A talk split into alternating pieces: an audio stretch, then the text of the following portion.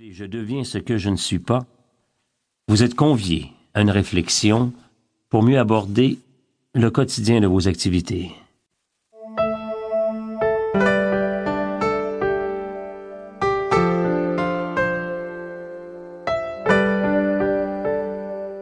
L'individu face à lui-même. À partir du moment où la religion n'est plus au centre de l'organisation de la société, comment va-t-on justifier le contrôle des passions humaines? Aujourd'hui, le marché et l'économie sont l'unique ciment qui joint les individus entre eux. Et faire jouer au commerce le rôle de lien social, c'est peut-être intéressant et excitant pour un professionnel du secteur, mais très dangereux pour le reste de la société. L'individu est dorénavant livré à lui-même. De nos jours, c'est au contraire l'absence de bornes qui incommode. Si le malaise d'hier favorisait les états névrotiques, c'est-à-dire la privation de certaines satisfactions, celui d'aujourd'hui engendre des personnalités fragiles et floues, au caractère plus ou moins psychotique, qui ont parfois du mal à entrer en relation avec les réalités extérieures.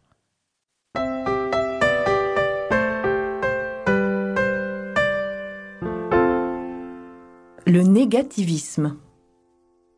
Il est temps de songer à notre situation. Vive heureux, comme le précisait Christophe André dans son dernier livre, L'anxiété est une vision et une lecture du monde. On perçoit le quotidien comme plein de menaces et on consacre la plupart de son attention et de son énergie à les surveiller, à les anticiper et à tenter de prévenir les risques. Saint Augustin d'ajouter en venait à cette prise de conscience radicale. Je suis devenu à moi-même une question. Je veux souligner, moi l'auteur, l'absurdité des choses. Moi-même, je ne m'appartiens pas. Face à la complexité de la vie, nous sommes condamnés à l'impossibilité d'être convaincus de quelque chose. Lorsque nous admettons que la vie n'est pas aussi simple que nous l'aurions d'abord souhaité, nous nous ouvrons à la réflexion. Ainsi jaillit en nous une intériorité jusque-là silencieuse. La vérité est plus l'humanité prendra du retard dans sa lutte vitale contre le règne de la marchandise et des images, plus le monde sera devenu impropre à la réalisation de ses désirs véritables, même les plus modestes. Au cours des années 80, on associait la vie au renoncement, à la méfiance, alors que les années 90, à l'ego, au style, aux innovations technologiques. Alors que les tensions se multiplient, s'accélèrent, interfèrent les unes avec les autres. Les années 2000 célèbrent le plaisir individuel comme étant le luxe extrême. Les objets moyens d'exhibition jouent le rôle dans une fausse quête de soi. Sur la carte du temps irrationnel, la dimension affective prend une importance telle que les bijoux et les vêtements deviennent des identités empruntées, les parfums des élixirs d'auteur, les musiques des orientations de vie. Les collections de maquillage, les soins de beauté n'échappent pas à cette mise en scène de l'intime. Pour les jeunes, la liberté consiste à choisir ses contraintes. Pour les adultes, tout est soumis aux lois du marketing. L'explosion du marché des compléments alimentaires en témoigne on vient chercher dans les pharmacies de quoi mincir, améliorer sa forme ou son moral. On ne fait presque plus appel à ce qui est naturel.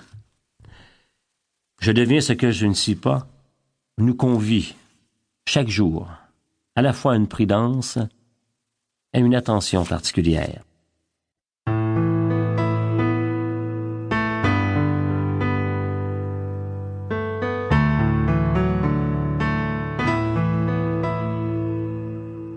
Chapitre 2 Erreur et vérité Impossible de les distinguer.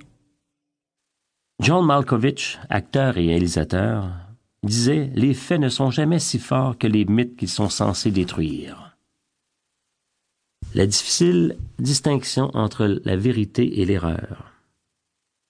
Travailler sur son ignorance des choses, sur ses blessures originelles, sur l'intransigeance égoïste de son désir de perfection ou de bonheur, sur ses pulsions et ses passions contradictoires exige volonté et vigilance.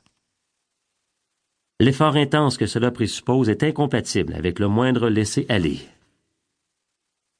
L'essentiel n'est pas l'image.